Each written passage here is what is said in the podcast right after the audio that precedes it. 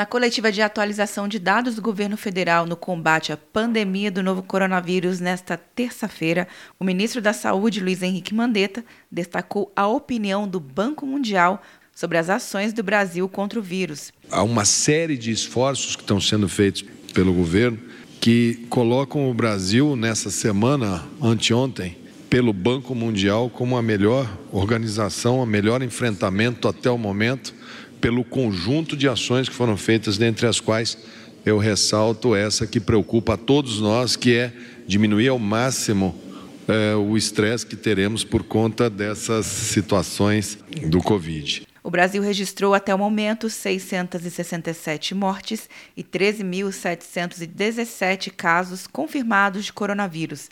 A taxa de letalidade é de 4,9%.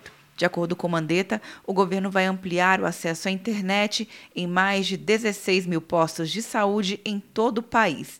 Com isso, a expectativa é chegar a 100% dos mais de 42 mil postos de saúde conectados. O foco da ação é alimentar o Sistema Único de Saúde com informações necessárias para o controle da Covid-19 e viabilizar a execução das atividades de telemedicina. O passo seguinte vai ser captar essas informações em tempo real. Eu acredito que isso vai ser um marco para o nosso sistema de saúde a medida é uma parceria do Ministério da Saúde com o Ministério de Ciência, Tecnologia, Inovações e Comunicações. A contratação do serviço teve início nesta segunda-feira e o trabalho deve ser concluído até o fim de abril.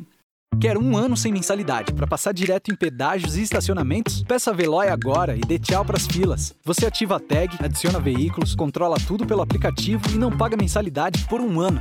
É por tempo limitado. Não perca. Veloy. Piscou, passou. De Brasília, Luciana Castro.